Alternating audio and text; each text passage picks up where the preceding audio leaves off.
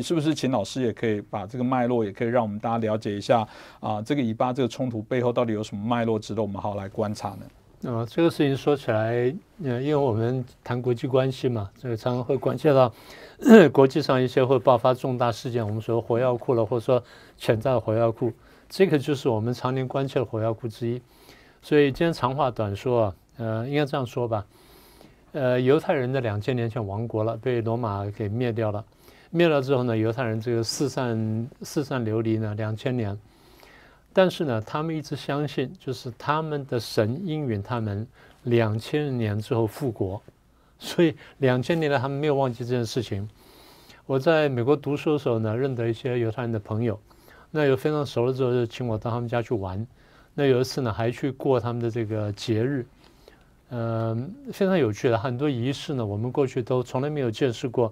那那会儿我真是大开眼界，所以我非常惊讶，就问他们说：“我说你们现在是美国人了，那你们还保有这种呃这种呃传统啦、文化跟宗教什么等等哈，那真的很不容易。”他们说：“我们就是因为保有这么强烈的传统的文化、历史跟宗教的这种意识呢。”所以我们才能再重新回来，所以才能在灭国两千年之后才能重建一个国家。当然，如果是一个非常虔诚的这个教徒的话，他就告诉你说啊，这是神应允我们的，必然会实现。好，总而言之，就是历经两千年纷争之后呢，犹太人呢居然回到这个当时叫巴勒斯坦地呢来建国。那大家看到现在今天以色列这个地图呢，看起来像是一把尖刀，一把向上向下插的尖刀。这尖刀的这个呃刀刃的那腰身的那地方呢，有一像蚕豆形的那块，那块叫约旦河西部地区。然后在蚕豆面对的那个刀刀的那个背的那个另外一面呢，有个小小一条呢叫加萨走廊。那么加萨走廊就是今天爆发这个故事地方。我们等下回到这里来讲。好，所以过了两千年之后，犹太人回来要建国，可是他们已经离开两千年了。那回来建国时候，那怎么办呢？那联合国说，因为联合国当时成立了嘛，就说那我们来想个方案，什么方案呢？在这个叫做巴勒斯坦地呢，我们建两个国家啊，一块呢给这个犹太人建个犹太国，那一块呢还是给原来住在这里呢 住了一两千年的巴勒斯坦人呢，你们建个巴勒斯坦国，好，那大家同意了。好，那这样子在二战结束的几年呢，双方就开始紧锣密鼓的筹备，犹太人动作比较快，比较团结。所以世界各地的犹太人呢，那真的叫有钱出钱，有力出力。有钱的呢就出钱，然后来就进来。一方面呢就是打造政府，第二方面做什么？做件很重要的事情，买地，买了很多地。所以原来联合国划分的那那块地呢，差不多是一半一半，也是犹太人大有一半的地，然后这个巴勒斯坦有一半的地。但是犹太人大量买地的结果，巴勒斯坦的地呢不知不觉就少了一些。还不是少特别多，那这是第一点。第二点呢，犹太人比较团结，动作很快，把以色列国建出来了。巴勒斯坦人呢，内部争议不断，大概有六七个大的团体，每个团体呢都拥枪自重，最后呢没法达成共识。所以巴勒斯坦国到现在呢，说是建立一个政府，但它还是分裂的。我们等下再说。那么也就是这样子呢，在很快时间之内呢，那以色列建国成功了。以色列建国的地方呢，是在阿拉伯的这个地区这里面，也就是整个是一个阿拉伯世界。在阿拉伯世界里面建一个犹太国家，虽然阿拉伯人都非常生气，就几个国家就起兵去打以色列。当时人口大概六十万左右，他从各地来的，然后语言有的甚至不太相同，那大家就团结一心，居然这仗打赢了。其实非常困难的，那打赢了，所以以色列把它称为建国之战，那的确是如此。那往后呢，就爆发你说的一共加上这次呢，一共是五次战争。所以前五次战争呢，那以色列有一场战呢是被突袭之后先败后胜，那其他呢基本上大获全胜。在大获全胜之后呢，以色列毫不客气向外扩张，所以把巴勒斯坦地呢拿了一些下来，然后也把邻国一些地拿下来。比较有名是叙利亚的戈兰高地，我们等下就讲到。所以就是在第一呢，在一个阿拉伯世界建了一个犹太国家，已经引起众怒。所以第一呢有种族的问题，第二有宗教的问题，第三有领土的问题，当然还有资源的问题。那所以这样子一来呢，这问题就变得比较严重。所以呃，看起来呢，当然我们常讲说啊，就是这几十年来不到一百年的这问题，其实不是。你要往前追溯的话，真的是个两千年的事情。不过话又说回来，如果说圣经上的故事没有错，应该是没有错的啦。圣经上的故事没有错的话呢，那犹太人跟阿拉伯人呢，其实应该是堂兄弟吧，或亲兄，或者说这个呃表兄弟，至少关系非常近，血缘是非常近的。那后来因为这个呃宗教啦跟这个文化的关系呢，那分裂到现在呢，一路打下来，我们也觉得非常遗憾。那当年就是过去几十年打仗打得多呢。一方面就是这个以巴之间的宗教问题，另外一方面那地方产油，以色列本身是不产油，那埃及不产油，但周边大部分国家产油，所以那变成了另外一个火药库，所以等于说几重事情加在一起呢，那现在还没完全解决，所以一有问题呢，那一点即燃。啊，大体上是怎么来的。是哦，当然我们看到这个哈马斯的一些攻击哦，因为刚刚也提到了，哈马斯其实在许多的国家是把它视为恐怖主义哦。那过去当然为了他们自己的理念哦，有人说这个情有可原，但当从我们的角度来说，啊，用暴力的方法去让人家屈服，这种不是我们期待朝向更为文明的一个世界的一些方式哦。所以大家也很好奇哦，就是说。如果哈马斯过去都已经跟以色列交手，为什么在这一次突然又发起了这么大规模的攻击？应该说有原因跟近因了。原因最远的原因就是我们刚刚讲的了。那如果说是比较稍微近一点点的因素，也不是那么近的话呢，应该就是我刚刚讲，不是以色列在这个几场战争中打胜吗？打胜之后呢，他们就趁机开始扩张，那么把原来属于巴勒斯坦国的很多领土拿下来。所以巴勒斯坦国的领土呢，说叫做巴勒斯坦的领土，现在大概剩下原来联合国答应他的二分之一，甚至再少一点点。也就是说，以色列至少吃下了这个原来叫做巴勒斯坦国的一半的领土。那么，以色列是一个非常强势的一个国家，我们必须这样说。这个小国寡民嘛，然后在这种生存也不容易，然后周围强邻环视，又打这么场这么多场战争。所以以色列对于它周边的安全呢是非常非常非常警惕的。那么对于这个巴勒斯坦也好，或者说对于这个加加沙的地方，我们等下再详细讲。对加沙地方的控制是非常严密的。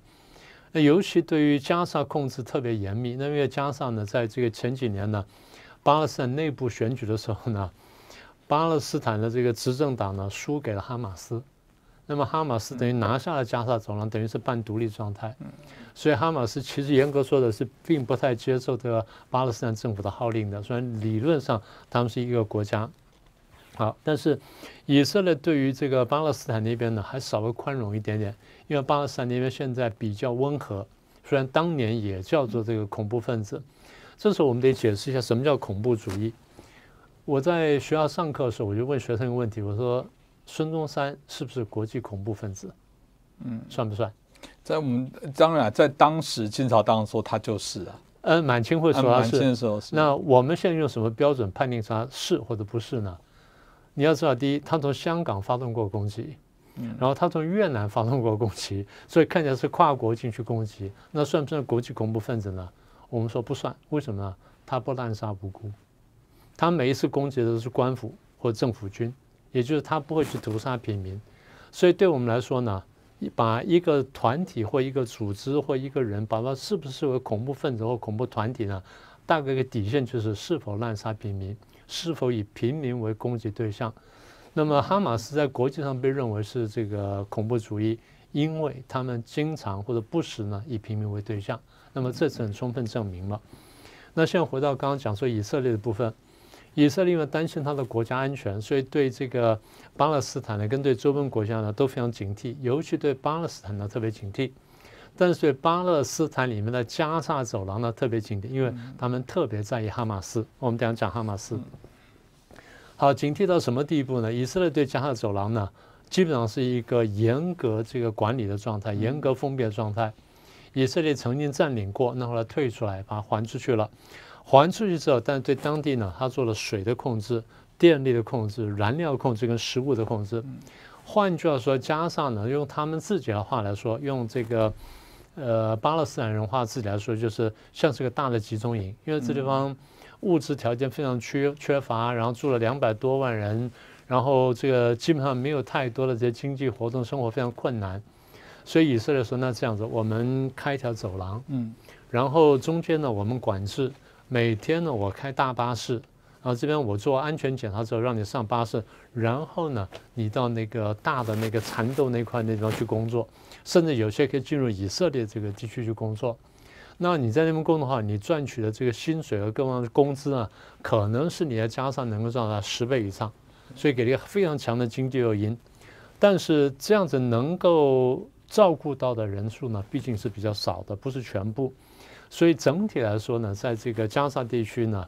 他们生活是比较困难的，然后失业率非常非常高，所以在这个情况下呢，你说巴勒斯坦人，你说要不恨犹太人呢，坦白说很困难，因为他很直接会把这问题呢会这个责备到犹太人身上。那么哈马斯就在这种情况下呢应运而生。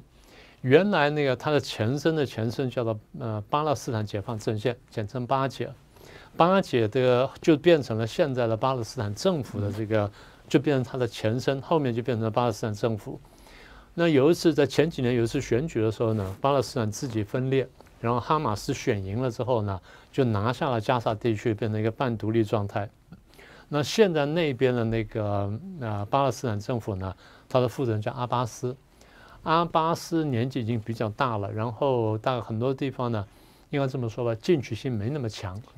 所以就被哈马斯攻击为说啊懦弱啦、无能啦，然后这个什么事也没干啦，然后这个尸位素餐十几年，所以他们过一阵子可能要选举。大概我觉得哈马斯的一个想法就是，我希望造成声势之后呢，在选举当中我可以选赢，然后把整个巴勒斯坦我都拿过来，都在我哈马斯的掌控之下。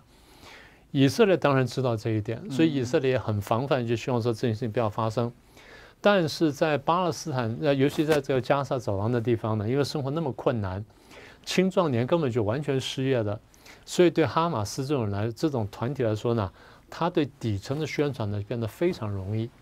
我只要把所有事情责备到犹太人身上呢，那问题就解决了。那我给你们出路，什么出路呢？我们跟犹太人战斗，唯有把犹太人击败，然后我们才会有生路。那对这些没事可做的人来说，尤其青壮年来说，他觉得是合理的，因为他看见环境就是如此，所以这是一个就是一个结构性的因素了。那比较近的一个因素就是，大家在呃一些新闻上也看到了，呃，在这个地区呢，因为美国虽然说现在美国对这地区石油依赖不那么重了，但总希望说这个秩序能维持下来。所以美国希望我能够在这个地方呢推动个比较和平的秩序，在这地区呢，呃，在这广义的大阿拉伯地区呢，大概两大强国，比较东边是伊朗，比较西边呢沙是沙地。美国原来跟两边关系都很好，但后来伊朗这个政变之后呢，那个科梅尼政变之后，美国伊朗关系就搞坏了，所以美国就转过头来呢，就大力支持的沙地。那么也就是说，在大中东地区呢，沙地跟伊朗是相互竞争的两大强国，他们在竞争说谁能当上阿拉伯地区的霸主。好，那这样就变成一个很关键问题。美国当然看懂了局势，所以美国过去是两边都压，那现在就只能压沙地。那既然伊朗跟沙地这样争霸的话，美国把筹码就压到沙地身上。但是呢，如果说美国把筹码压在沙特上身上，美国又大力支持以色列的话，那美国的合理的推推论就是，我如果能够让以色列跟沙特和平相处的话，然后这个沙特宣称我不要再消灭以色列，以色列宣称我愿意跟沙特和平相处的话，那对地区稳定呢是有很大的好处的。所以美国这几年做什么事情呢？他推动以色列跟沙特呢关系正常化去建交。那你这样一听就晓得了。推到这一步的时候呢，伊朗当然反对嘛。伊朗想说，如果你们做成的话，那我还玩什么？我就没得混的了。所以伊朗呢就坚决反对。所以故事就是说比较呃近的故事就是，那你呃哈马斯呢又要竞争这个呃整个巴勒斯坦地区的这主导权，然后这个呃以色列呢又是旁边阿拉伯国家的这个眼中钉。然后又有这些阿拉伯国家彼此在争斗，所以这事情变成一层一层一层的就搅搅在一起。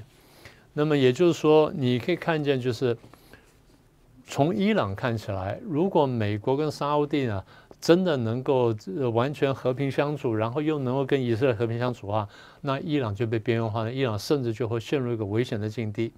所以伊朗当然希望说破坏这个沙地跟这个以色列关这个和平关系的进程，那么发动一场战争或支持发动一场战争呢，就是最好选择。那么也就是说，大家现在认为。伊朗在背后搞鬼的这机会是非常大的。事实上，哈马斯在攻击完就讲说，我们在技术上跟在各方面得到伊朗援助很多。那伊朗最早也没有否认，那后来隔了一天之后，赶快跳出来讲，哦，没有没有没有，在这事情上面，我我没有干任何事儿。那那信者恒信的，不信者恒信。但是这样说吧，呃，至少在很短期来说，这地方爆发战争。很进程来说，对伊朗而言呢是有帮助的，所以我们只能这样讲。是哦，当我们看到所有的这些独裁者或霸权主义哦，巴不得世界变得更加混乱。所以老师刚刚提到，当有人在谈到和平的这些进程，他就会认为。他受到一些利益的损害，我们看到不是如此。那大家就是谈到，不只是老师刚刚提到背后会不会有一些主谋，所以这有没有可能，因为啊呃未来这个资料越来越多，发现卷入的万一是不只是哈马斯自己单独哦，还有其他有可能有涉入从旁协助的部分，这有没有可能会？演变成一场啊，就是扩大的，可能真的变以巴，甚至整个是以色列又回过头过去跟以色列阿拉伯阿拉伯的整体的战争会不会呢？呃，要这样说哈，呃，以以我们刚刚讲的脉络来说呢，我们完全不能排除这种可能性，因为现在看见这附近，你刚刚提到了，在这个以色列北边的那个国家叫黎巴嫩，黎巴嫩南边有真主党，那。以色列过去就打过黎巴嫩南部，还占领过一段时间，然后最后再放出来。但那地方现在变成真主党的一个势力范围，真主党跟以色列是不共戴天的。嗯，所以这第一个，就黎巴嫩的这个真主党呢，就可能会进来。第二，以色列东北角那个国家叫叙利亚，那叙利亚我刚刚讲了，戈兰高地呢被这以色列抢这个抢走了，所以叙利亚无时无刻不想把戈兰高地拿回来，但以色列是绝对不敢放戈兰高地的。戈兰高地，各位听的名字就知道，它叫高地。它往下呢看以色列呢，看的就是屯垦区，就是平原的屯垦区；往这边看的就是叙利亚的这个呃这个国境。所以对以色列来说，拿到了戈兰高地呢，就拿到了战略的这个制制高点，所以这呢是绝对不肯放的。那我们系呢前几年，大家说起来十年前了，接待过来自叙利亚的一个学术团体，非常罕见的这个事情。那我们谈了一下。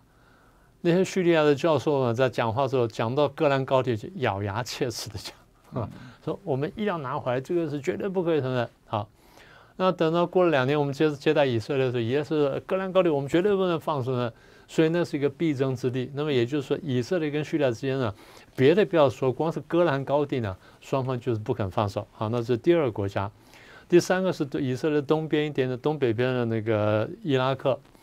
那么他们有一些教派的问题，然后宗教问题，然后再往东偏一点点呢，就是约旦，那就是讲的约旦和约旦和西岸，然后在约旦远一点的，就刚刚你讲的背后的伊朗，再远点的呢，阿富汗的圣战士说我要来帮忙打仗，所以也就是说，我刚刚为什么讲，为什么一开头我把这个宗教的问题会讲的这个比较大一点，比较繁复一点，就是告诉各位说。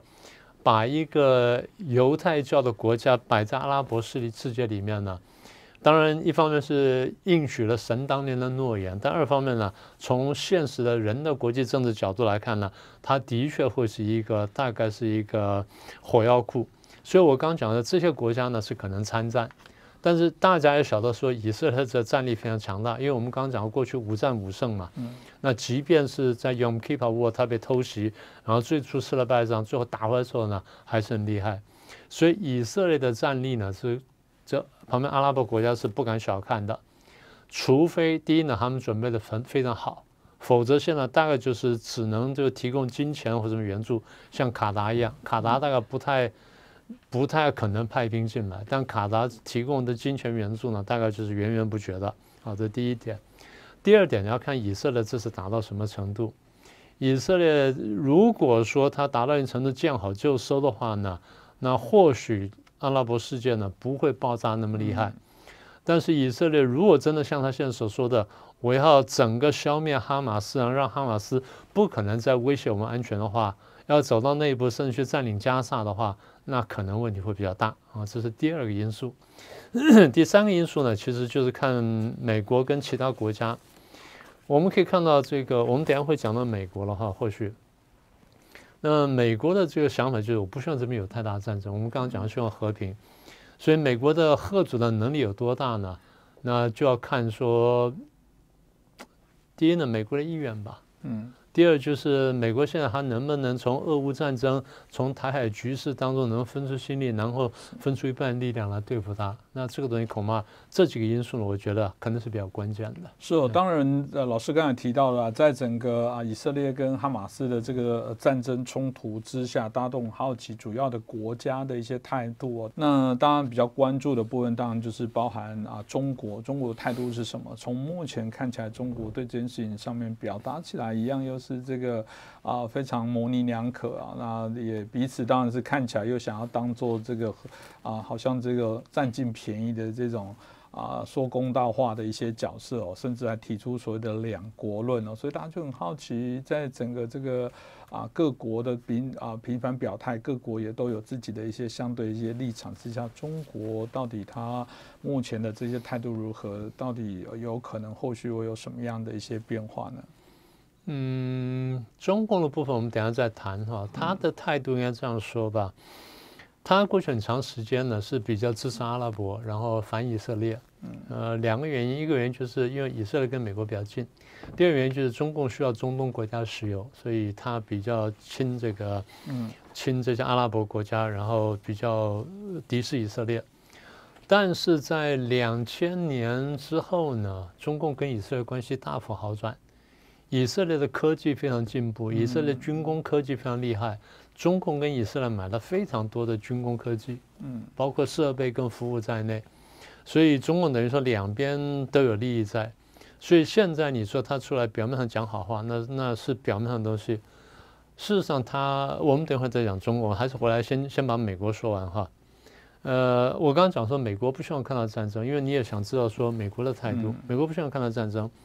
大概有几个的几个原因，有两个大原因。第一个大原因就是，如现在打的地方是不产油的，嗯，万一战争扩大的话，就打到产油区。旁边国家大部分都是产油区，除了在埃及之外，大部分是产油区。你动到产油国的话，哪怕不动到产油国，只要账贷再打久一点点，石油价格都可能上来。那石油价格上来的时候呢，对美国要稳定物价就比较困难。嗯，那美国年底就要大选，你如果说。物价不稳定，要上去的话，那布希大概就不用选了。所以第一呢，石油价格；第二是国际秩序。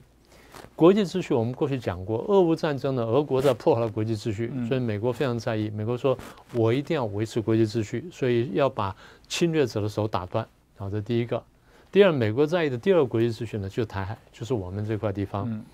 美国老是担心，就是这个中共呢，就是趁火打劫，因为或甚至放火打劫。所以这第二块。第三个是什么呢？南北韩，不要以为南北韩不会爆发战争。所以对美国来说呢，第一是石油的价格，第二是国际秩序。那么你刚刚提到，美国这次派遣航母过去，不是去帮忙打仗的啦。凭以色列的实力，他一打多都没问题了。他打一个哈马斯呢，当然不是问题。虽然哈马斯一下打了好几千枚飞弹，但对以色列来说呢，呃，不是不是真正致命的威胁。美国派遣航母去，不是要帮忙打仗。而是告诉大，告诉别的国家说，告诉刚刚讲说什么黎巴嫩啊、叙利亚啦、伊拉克啦、伊朗啊，乃至这阿富汗，你们不要轻举妄动哈！我我前我航母在这里啊，你们谁乱动我就打谁哈！所以他是贺阻别的国家进入战争。那么，因为我们刚刚讲了，如果别的国家卷进来的话，就像你刚刚所说的，真的爆发了比较大规模中东战争的话，那石油价格上来哈，那对美国来说是吃力的。不只是对美国来说很吃力，如果石油价格上的话，那欧洲国家也非常吃力的。欧洲国家现在在帮助这个乌克兰去对抗俄国的时候，已经搞到焦头烂额了。这是石油价格再上来的话，大家都吃不消。那吃不消的话，大概这些选举呢，大概这些执政党都是输掉。好，那如果中东战争扩大，如果说俄乌战争再继续下去的话，然后没有收手的话，那么中共打台湾的几率就扩大了。这是美国比较在意的几件事情。是啊，这个当然就是我们所谈到的一些联动。应该说，我们过去认为这个犄角不论是啊这个所谓的俄乌的部分、台海的部分，现在显然又伸出第三只脚，在中东的部分被劳动。虽然像老师讲的，本来就知道它是一个不稳定地区，但没想到它这么快的爆发这些事情产生了。所以这也是值得我们节目当中为什么要好好来关注这件事情呢？如果变成三角之势，这坐实了之前不是美国只能打这个二点五场的战争，那如果诶他有他可能有人有翻译的那明老师的说辞，我就给你打三场大战争，看你美国能奈何得了。所以这个真的是值得来看后续会如何去走。那当然啦，其中有一个大家八卦，就在谈一个事情，说你看当初这个我们谈到在奥运的时候。啊，这个普丁到这个北京哦拜访习近平之后，回去没多久就发动了这个俄乌战争。那我们后来看到阿萨德参加杭州的亚运，叙利亚，叙利亚这边就阿萨德，叙利亚这边啊就呃一样，没多久，同样的我们现在就看到哈马斯的一些攻击哦。当大家说这会不会是一个只是刚好？或者大家就会谈到说，中国在这其中是不是都有扮演某些角色？就像我们现在在谈到当初这个习近平跟普京说没问题，我们的合作是没有顶，那就往上无极限。这个恰巧也有可能给。啊，否定一个错误的资讯哦，会不会现在中国某种程度虽然现在自己内部的经济各方面自顾不暇，但不会演了，发起这种扰动，给一些小弟一些糖吃，给一些诱因，显然也不是不可能哦。所以老师你怎么看待这样的一个说法？你刚刚前面讲的时候讲了一个词叫八卦哈，其实在我看来可能不完全是八卦，呃，那有人把它叫历史的巧合。那可能也不是八卦，也不是巧，它真的是一个大的谋略呢。嗯，你也不要说，呃，现在讲就是说，你现在问的问题就是，是不是中共在搞鬼？有没有在背后，或者是谁？完全应该这样说，就是走心。应该这样说，就是，呃，中共完全有动机做这件事，中共完全有能力做这件事情。我们过去在节目上讲过很多次了嘛，中国的处境内外交困嘛，那么现在受到美国的压力很大，所以。他要给美国制造困难呢，减轻他压力呢，是完全合理的逻辑。嗯，那我们呢过去讲过说，俄乌战争如果再继续下去的话，得利最大就是中共。为什么？下次对上次嘛，对他来说最有利。